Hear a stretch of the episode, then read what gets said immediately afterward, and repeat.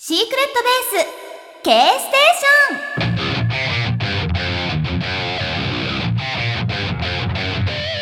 ン。皆さんシークレットベース K ステーションへようこそ。K ステーションの隊長の近藤かな子であります。えこの番組ではリスナーの皆さんには K ステーションの隊員候補生となっていただきまして一緒に学んだりしつつゆくゆくは候補生から隊員に昇格していただきたいと思っております。昇格方法は番組宛にメールを送っていただくだけです。毎回いただいたメールの中から昇格者を決めていきます。見事隊員となった方には隊員証をお送りいたしますのでどんどんメール送ってくださいね。もちろん隊員の方のメールもお待ちしております。はい、ということでですね、えー、先日ツイッターそして、えー、私の所属させていただいている事務所リマックスの、えー、公式ホームページにて発表させていただきましたが改めてこちらラジオの方でもご報告させていただきたいと思います。え私近藤かな子は入籍そして妊娠していることをご報告させていただきます。はい。いやもうやっと発表できるっていう感じになりました。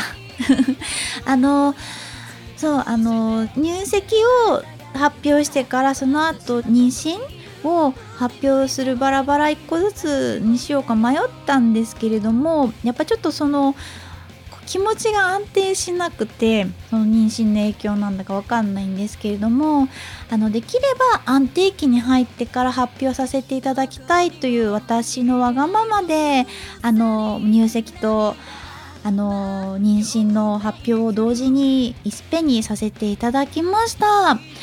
でも本当にあの皆さんびっくりさせてしまって申し訳ありません。でも本当にたくさんのねお祝いのリプいただきまして本当にありがとうございました。なんかもう本当にお一人お一人お返ししたいんですけれどもあの遡れなかったり拾いきれなかったりとかすることもあるのかなと思いましたのであのツイッターでお祝いコメントいただいた皆様がこのラジオを聞いてらっしゃるとは思わないんですけれどもちょっとこちらの方であのお礼をあのお伝えさせていただければいいなと思います。本当にこの度は温かいメッセージありがとうございました。本当にまだねあの手探りな状態でもう結婚生活もそうですしあの妊娠も初めてなのでわからないことだらけ不安だらけなんですけれども、えー、まあ、あの大切な命を今授かっておりますのであの不安なねちょっとコロナであったりとかまたこれからね寒くなったりとかするとは思うのであのしっかりとね、あのー、大切に命を育んでいけたらいいなと思います。そして無事に出産できたらまた皆さんにねちゃんとご報告できたらいいなと思っております。お仕事はちょっと体調とかを見ながらになってしまうんですけれども、えー、しっかりまた復帰に向けて、えーと、ちゃんと準備していきたいと思っておりますので今後ともどうぞよろしくお願いいたします。はい。いやもう本当に本当にありがとうございました。なんか幸せだなって思いました。発表して全然連絡取れてなかった友達とかも連絡くれたりとか本当にその幼稚園の時の友達とかからそのお母さんからお母さん経由でなんか「かなこちゃん結婚したんだって」って連絡が来たりとかして、うん、なんかありがたいなって思ったしやっぱりちょっとこのなんだろうこうもやもや発表できなかった期間とか誰にも相談できなかったりとかする期間やっぱり安定期に入るまではあの不安で不安でしょうがなくって相談できなかったんですよね家族ぐらいにしか本当言ってなかったから。で発表したらなんかもうやっぱり先輩ママさんの友達とかからすごいあの励ましとかこういうの必要とかなんかこうなんかすごいあなえ私めっちゃ友達いい人しかいないじゃんみたいな。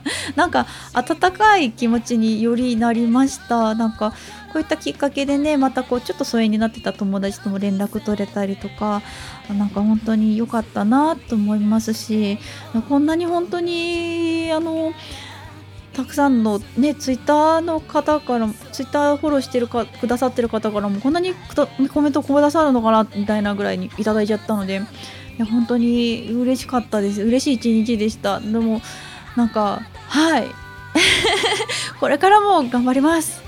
あそれでアルバムなんですけれどもちょっと体調を見ながらあの発売日に関しましてはちょっと年内とはいかなくなってしまいましたのでまたあのー日程等定まりましたらご連絡とさせていただきたいと思っております。あのもう曲とかたくさんあのいただいておりますしたくさんの方に、えー、楽しみに待っていただいておりますのでできましたらあの今後ちゃんとした形に、えー、させていただけたらいいなと思っております。はい、その際はどうぞまたよろしくお願いいたします。はい。ではちょっとメールもいただいてますのでお祝いのメールもちょっと読ませていただきますね。えー、タイナンバー107番、えー、シークレットネームラブトンさんからです。近藤隊長、こんにちは。こんにちは。えさて、ツイッターを見ました。この度はご結婚ご会におめでとうございます。ありがとうございます。素敵な方と巡り合え、そして新しい命が隊長のお腹に宿っていると聞いて、私も嬉しくなりました。体調はいかがですか？大切な時は頼りながらゆっくり温かく穏やかな家庭を築いていってくださいね。うん。えー、時にはお腹の赤ちゃんに話しかけたり歌を歌ったり絵本を読んであげたりしてくださいね。さて絵本で思い出したのですが私には思い出深く今でも読んでいる絵本があります。それは白いうさぎと黒いうさぎというタイトルの絵本です。えー、結末はハッピーエンド。よく幼い頃、寝る前に母にせがんで読んでもらった幸せな思い出があります。今読むと感動して泣いてしまいます。近藤隊長におすすめした絵本です。機会があったらぜひ読んでみてください。とのことです。ありがとうございます。えー、そして、タイナンバー1番、シークレットネームはやおさんからです。近藤隊長、こんにちは。こんにちは。えこの度はご結婚、ご解任おめでとうございます。ありがとうございます。正規単位ナンバーワンとして、ブルーラジーファンとして、本当に嬉しく思います。そう、あれは初めて見た、続ブルラジの第4回。第4回から見たんかい。しかもブル、続かい。ありがとうございます。えー、そしてそして、えー、タイナンバー103番、シークレットネームオミクロンさんからです。えー、隊長、ご結婚ご解任おめでとうございます。ありがとうございます。初めてそのニュースを知った時は、もうとにかく嬉しいという感情が真っ先に思い浮かびました。え、隊長の新しい命を守りたいというコメントにも感動しました。これから先も隊長の幸せを願っています。可愛い赤ちゃんが生まれるといいですね。はい、もう楽しみにしております。ありがとうございます。えー、そして、えタイナンバー32番、シークレットネームストリームさん。えー、ご結婚とご会におめでとうございます。ありがとうございます。えー、最初に LINE のニュースで見てびっくりして、その後にツイートで見てとっても嬉しくなりました。本当におめでとうございます。元気な奥さんと一緒に幸せな家庭を築いていってくださいね。とのことです。ありがとうございます。えー、そしてそして、インナンバー43番、シークレットネームアッキーさんからです。近藤さん、こんにちは。こんにちは。約1年ぶりにお便りを送ります。ありがとうございます。まずはご結婚おめでとうございます。えー、報告を聞いた時はちょうど仕事の休憩に入った時に聞いたのでびっくりして叫んでしまいました。那須へ長くお幸せにとのことです。ありがとうございます。そしてそして、えー、イナンバー100番シークレットネームミラノさん、えー、こんちゃんこんにちは。こんにちは、えー、ご結婚ご解任の報告には本当にびっくりしました。いや本当におめでとうございます。えー、これまでいろんな声優さんの結婚報告は見てきましたがおめでとうって感想がほとんどでしたがこんちゃんの時だけおめでとうと思いつつ1%ぐらい娘がお嫁に行く父親みたいな気持ちにかっこ子供いませんがかっこ笑いとのことで、えー、早くお子さんにこんちゃんの得意なぬいぐるみでのおしゃべりできるといいですね。とこのことです。ありがとうございます。本当皆さんからね、お祝いのメッセージもラジオのいただきました。ありがとうございました。ちょっとね、なんか、ちょっとはしょって、はしょりで読ませていただいちゃったんですけれども、ラジオの方にもたくさんのお祝いコメントありがとうございました。もう他のね、あの、コーナーへのメールの方にもね、あの、おめでとうございますとか一文いっぱい添えていただいておりますので、もうお気持ちありがとうございます。ラジオの方もね、このまま、えー、できる限りは続けていきたいと思っておりますので、えー、まだまだぜひ各週金曜日更新となっておりますので、今後とも、えー、聞いていただき、メールいただけますと嬉しいです。よろしくお願いします。それでは、いつも例のあのコーナー行ってみましょう。みんなにアンケートえー、今回のトークテーマは自分へのご褒美はです。自分へのご褒美、皆さんからいただきましたのでご紹介したいと思います。まずは、タイナンバー105番、シークレットネーム、杉原ハードボイルドパンダさんからです。ありがとうございます。え、近藤隊長、こんにちは。こんにちは。自分へのご褒美ですが、少し高いお菓子とかですかね。え特大のご褒美となるとプレ版の高いベルトとかになります。高いよねあれね。えー、追伸。えー、近藤隊長ご結婚5回におめでとうございます。隊長のことですから温かなご家庭を築いていけると思います。とのことです。お祝いありがとうございます。はい。あいいですね。少し高いお菓子。うん。わかる。なんかあるよね。普段は100いくらのお菓子とかしか買わないけどちょっとなんかこうコンビニスイーツで高いやつとか買ってあげるのとかやっぱ疲れた時とかなんか来たっていう時ってなんか甘いの食べたくなりますよね脳が。うんうんうん。わかります。そしてプレ版の高いベルトとかはまた最上級のご褒美なんだろうなそれはどういう時なんだろうな。ぜひ教えてください。ありがとうございます。えー、続きまして、えー、隊員ナンバー100番、シークレットネームミラノさんです。ありがとうございます。えー、近藤隊長、ハイサイ、ハイサイ。え今回のアンケートの自分へのご褒美ですが、アイスクリームです。え普段アイスは自分で買うことはないのですが、お店でふと自分へのご褒美って感じで買う時があります。えー、冷たくて甘くて本当に幸せになりますとのことです。ありがとうございます。アイス。うんうん。なるほどね。やっぱなんなんだろう。やっぱ甘いものが欲しくなるのかな。なんか達成感みたいな。やりきったぜっていう時はやっぱりエネルギー使ってるからかな。いいですね。はい。オープニングがちょっと今長くなっちゃったんでこちら3つだけ読ませていただいて他にもいっぱいいただいてるんです。ありがとうございます。結構ね甘いものとか何か食べるっていう方が多いです、えー、ちなみに私が、えー、自分へのご褒美何かって言いますとゴディバのドリンクです。それかゴディバかスターバックス。うん。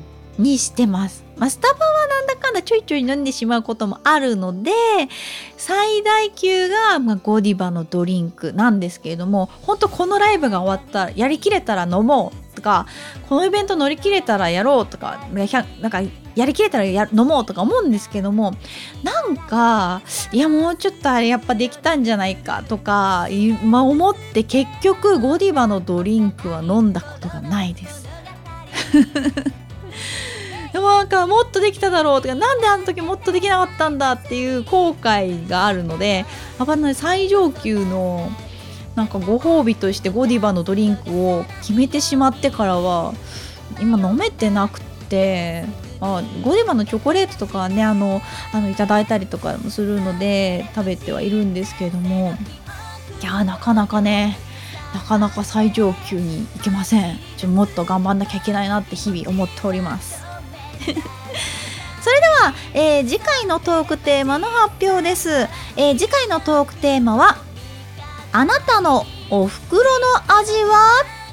あなたのお袋の味は？ぜひ教えてください。えーメールの宛先は k アンダーバー secret アットマークターゲットハイフン ent ドット com k アンダーバー SECRET アットマーク TARGET ハイフン ENT ドット COM までです。それではシークレットベース K ステーション第169回行ってみよう。暗号解読。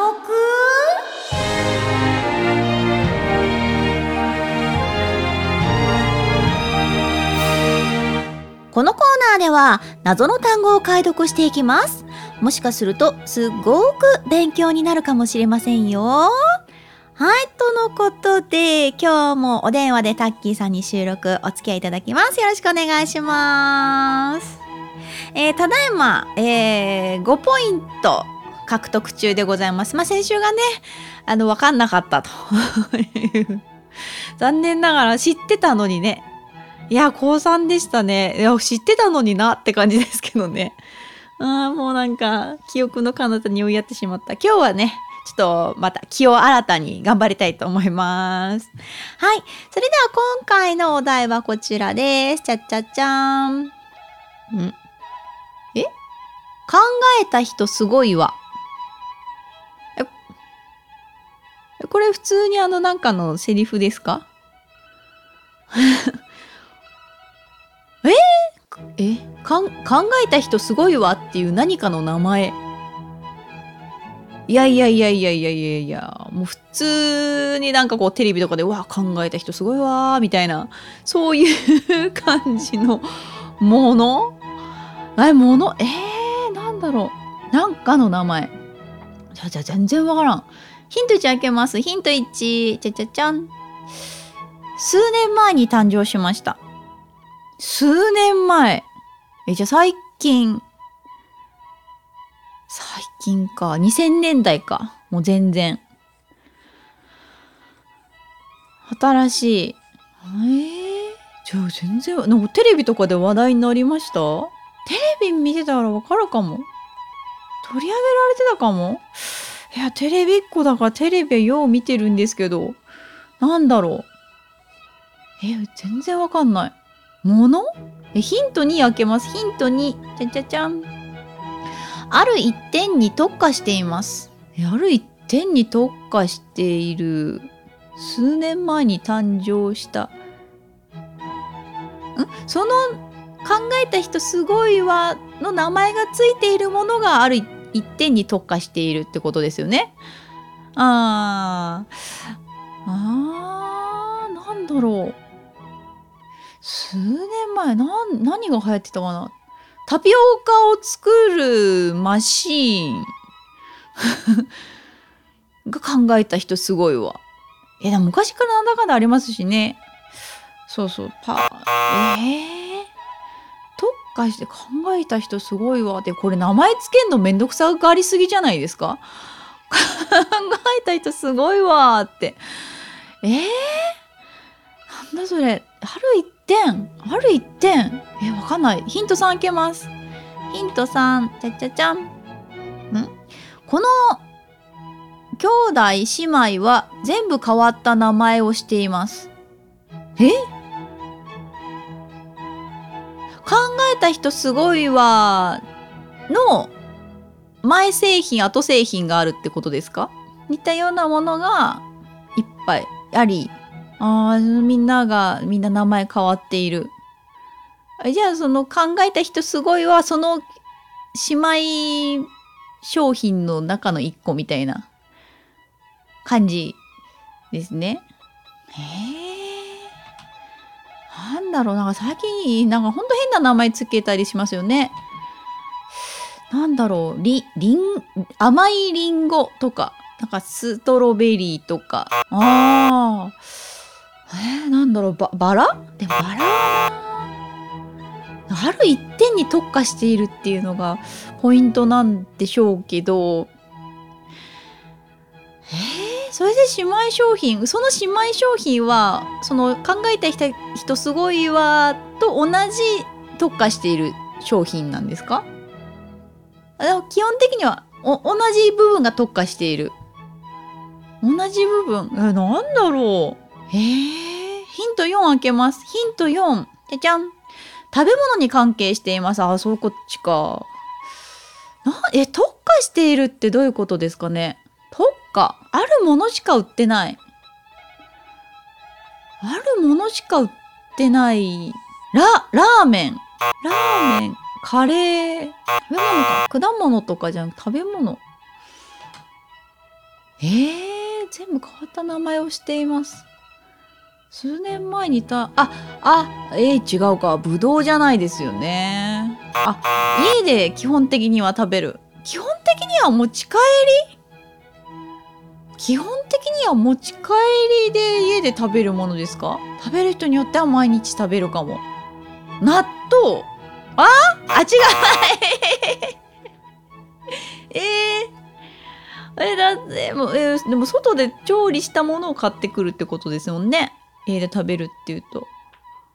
えー、唐揚げ？えー、なんかねから唐揚げがね最近すごい払ってますもんね。群像までヒント5開けよう。もう無理。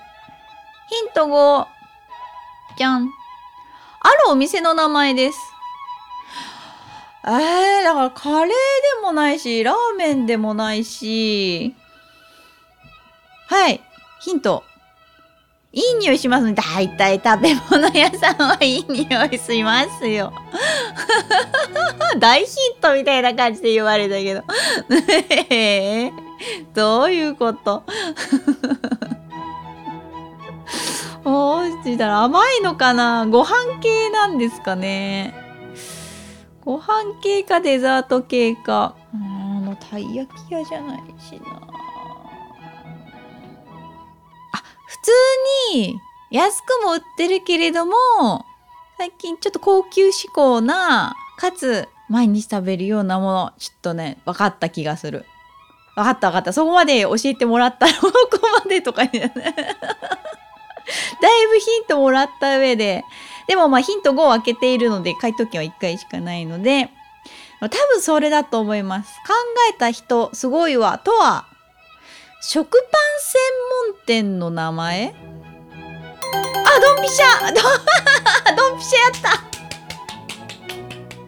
食パンだ。食パン専門店。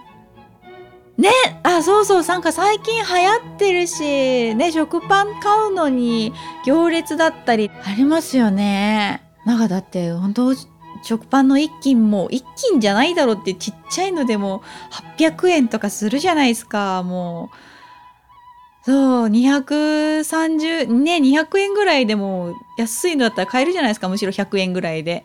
6枚入りとか。いやーなかなか買えないな、私は手を出してないな。そう。でもなんか、家の近所にはペリカンパンっていうのがあって、それはなんかちっちゃい頃お母さんが買ってきてくれたりはしましたね。すごい美味しかったのは覚えてる。食パン、ペリカンパンって、あの、多分上の浅草あたりだと有名だと思うんですけど、昔からのなんかパン屋さんで、今でも結構その焼きたてパンが入荷されると行列とか一応何時に焼き上がりますよみたいなお知らせが上野駅にも貼ってあるんですよね。そう販売してるとかあって。昭和17年もう歴史がありますね。そう美味しかった。厚切りで切ってね。なんかもう普通バターだけだったりピザトーストにしたりとかいろいろして食べ美味しかったな。みんな、みんなパン好きなんですね。パン高級なの買うんだな、まあ、美味しいけどね、ほんとだから、ホテルのなんか、ちょっとしたランチとかでついてくるパンとかも焼きたてだからめっちゃ美味しかったりするのが、そう、あと結婚式に行った時におかわりできるパンめっちゃ食べちゃうっていう。焼きたてでね。そうパンばっかり食べちゃってメイン来た時にお腹いっぱいみたいになってて。パンね美味しいからね。食べちゃうのわかるな。そうか考えた人すごいわってお店もあるんだすごいなじゃあちょっと正解読みますねえー、考えた人すごいわとは、えー、東京発祥の全国にも店舗を構える高級食パン専門店の名称である。あまあ、あ、なんか、そうか、普通の食パンだけじゃなくて、なんか練り込んだパンもあるんだ。えー、2018年、東京は清瀬市にベーカリープロデューサーの岸本拓也がプロデュースしたパン屋として開店した。えー、その店名のインパクトと商品の食パンの美味しさに、えー、一躍有名になり、現在2020年までに支店として横浜菊名、宮崎県仙台、広島、西国分寺、宮城県名取の5店舗が新たに開店するに至った。えー、そんなにあるんですね。早い。だって2年でね、パパパってしかも全国にね、できちゃうっていう。えー、食パン専門店の名前の通り、商品はプレーンな食パンの、こん、こん仕込み。魂の仕込みですね。と、え、レーズン入り食パンの宝石箱の2品を取り扱っており、あまりの人気ぶりに、えー、休日は開店30分で全て完売。えー、午後に焼き上がるものには、えー、整理券が配布されるなど手に入れるのにはなかなかに大変である。いやーね、なんかね、お土産としても高級食パンがね、なんかいいですよみたいなね、書いてあったりする。うん。まあみんな食べるしね、パンはね。えー、厳選された国産の小麦粉、バター、岩手特産の、えー、野田塩で作られたパンは甘みがあり、ケーキのような美味しさが楽しめると言われ、え、密度は濃く、ずっしりとした重みがあり、食べた時の満足度はとても高いのだとか。ちなみにプロデューサーの岸本氏が手掛ける他店舗はどれも名称が一風変わっており、題名のないパンや、マジやばくない？午後の食パン、これ半端ないって、などなど、どれをとっても珍妙であるが、一度聞いたら忘れない名前と商品の美味しさの相乗効果で、どのお店も非常に印象に残るものとなっている。なんでこんな名前なんですかね？印象には残るけど、なんか逆に高級パンなのになんかそんな名前でいいのっていうのと、本当に美味しいのみたいになっちゃう。な、ない、なんないのかなみんな。あー、そっか。やっぱ気になってじゃあ一回だけ買ってみるかって買って食べて、美味しかったってリピートか。いや、本当になんか、気づくと、なんだろうあの店みたいなの増えたけど、なんかそう、私もなんか、どっかの駅で、ピンク色の、あれ、なんですか、旗とかが出てて、なんかちょっと、なんかセクシーな感じのお店かなと思ったらパン屋さんだったみたいなところもあった。そんなんありました。そう。なんかね、びっくりした。なんかじゃあもうここ今読み上げた中だけじゃないのもどんどんいっぱいあるのかななんかやられますね。うん、間違いないっていうパン屋さんとか。何がって。はあ、ええー、でもなんかちょっと、でも気になってきたな。なんか出会ったら今度買ってみようかな。あ、物が違うもん。岸本さんプロデュースの店なんだ。ええー。だってなんか看板とかもなんかパン屋じゃないみたいな感じだし。はあ、ちょっと怪しいですよね。人気なんだなあ なんか目立ったもん勝ちみたいな感じですね。ああ、そういうとこもあんのかな？そう、いや、でも面白いな。なんかこういう、なんかセンスっていうか、ひらめきがあってこそのやっぱ商売上手、プロデューサー上手なんでしょうね。と、話題になるように。それで美味しいんだからね。言うことないですからね。はあ。なるほどな。いや、何かと思ったわ。考えた人すごいわって。いや、まあ確かに美味しいパンね、作ってる人すごいなっては思いますけどね。まさかそんな名前だとは。いやいいな。ちょっと見つ、今度なんか変わったお名前の食パン屋さん見つけたら買ってみますわ。皆さんもぜひ買ってみてください。はい、ということで正解したので、1ポイントプラスで6ポイントですね。はい。えー、ということで、皆さんは考えた人すごいわ、わかりましたでしょうか？以上、暗号解読のコーナーでした。タッキーさんありがとうございました。小さな幸せ？このコーナーはリスナーの皆さんの周りで起きたちょっぴり幸せな出来事を紹介するコーナーです。今日もメールいただきましたのでご紹介したいと思います。タイナンバー86番任天堂円楽さんからです。ありがとうございます。近藤隊長ご結婚おめでとうございます。ありがとうございます。おめでたすぎるご報告にこちらまで温かな気持ちになりました。どうか末永くお幸せに。ありがとうございます。本当に。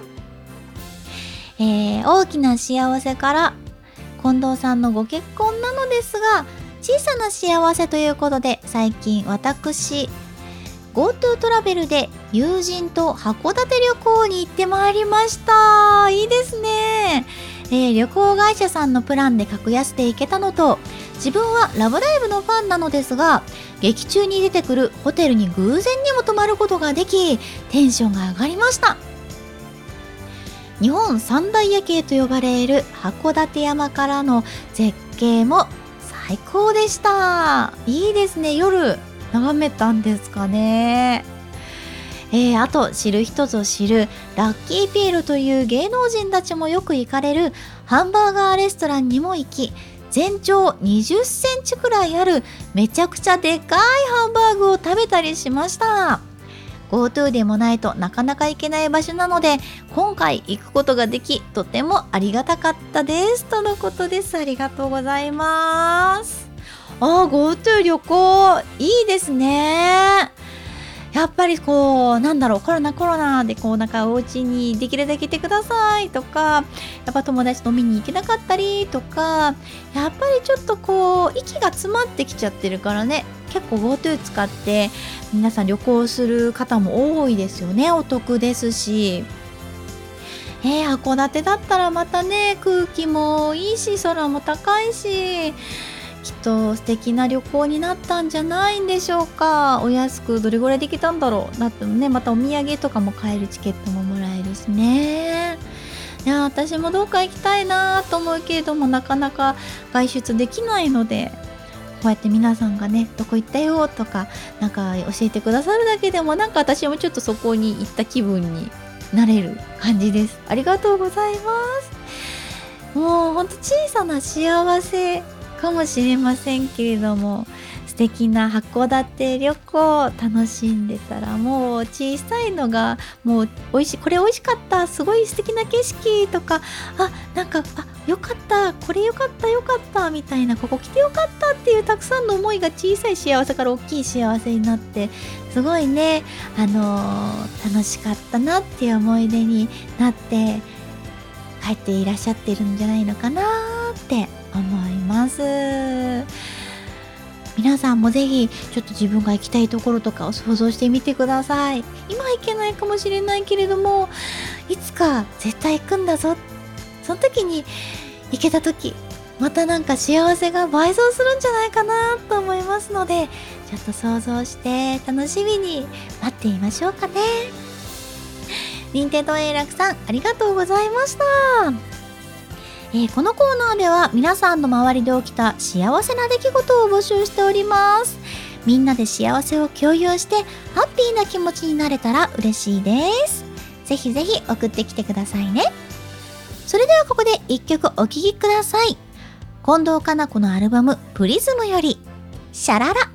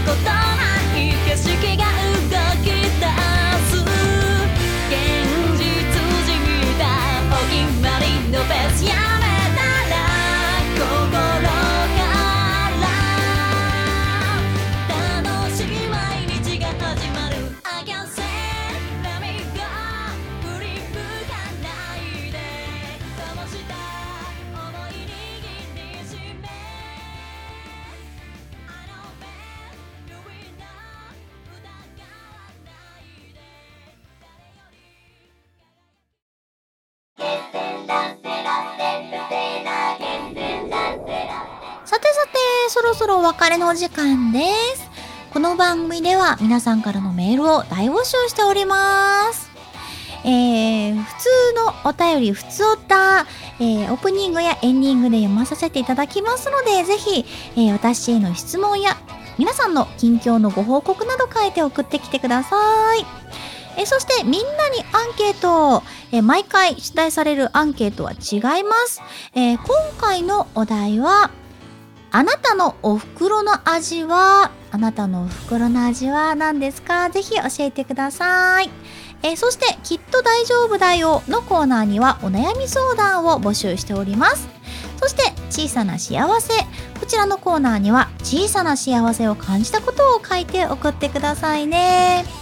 メールの宛先は k アンダーバー secret アットマークターゲットハイフン ent ドット com k アンダーバー SECRET アットマーク TARGET ハイフン ENT ドット COM までです。はい。ということで、ちょっと今日はね、あのー、本当皆さんからの温かいメールをたくさんいただきまして、私もほっこりさせていただきました。